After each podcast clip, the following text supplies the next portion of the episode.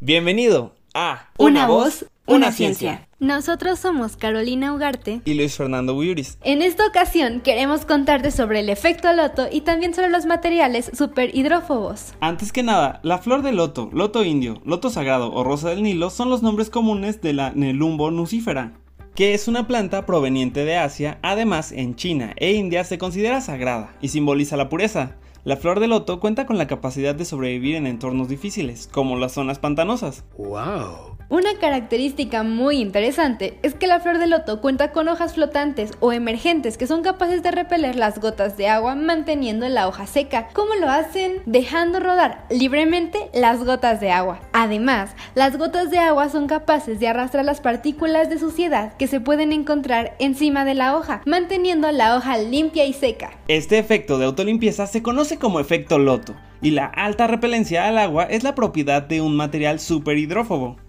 En el año de 1964 se pudo estudiar por primera vez la superhidrofobicidad por los científicos Robert Tree y Rulon Johnson, que realizaron un experimento en el que utilizaban perlas de vidrio recubiertas con parafina o politetrafluoroetileno en 1977 se estudiaron por primera vez las propiedades de superhidrofobicidad para la autolimpieza de superficies. Esto lo hicieron los botánicos alemanes Wilhelm Bartlett y C. Ninehaus. A diferencia de la hidrofobicidad, que es una propiedad química de repulsión de agua, la superhidrofobicidad es una propiedad fundamentalmente física. Por último, se debe mencionar que el ángulo de contacto, que es una medida de la capacidad de un líquido para mojar la superficie de un suelo, al aumentar el ángulo de contacto es más complejo que se pueda mojar la superficie.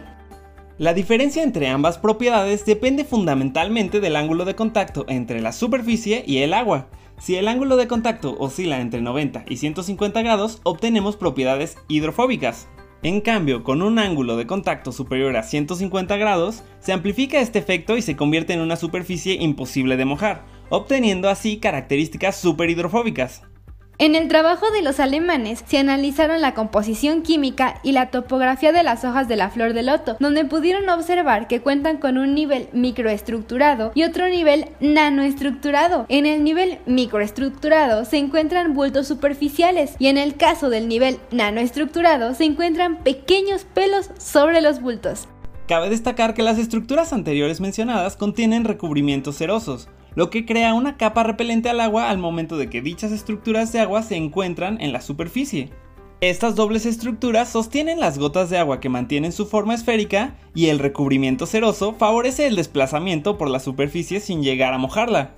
Esta combinación de efectos tanto físicos como químicos permiten obtener una hoja de loto superhidrofóbica. Con ayuda de la nanotecnología y este mecanismo de autolimpieza se han podido reproducir estructuras similares a las de las hojas de loto para crear recubrimientos autolimpiantes, como lo son los textiles inteligentes, material antibacteriano, autolimpiadores de paneles solares, pinturas y cada día existen más y más aplicaciones interesantes relacionadas con el efecto loto. Sin duda las hojas de la flor de loto cuentan con una propiedad fascinante. Esperamos que te haya gustado el tema del día de hoy. Gracias por escucharnos y hasta el siguiente podcast. Una, voz, una, ciencia.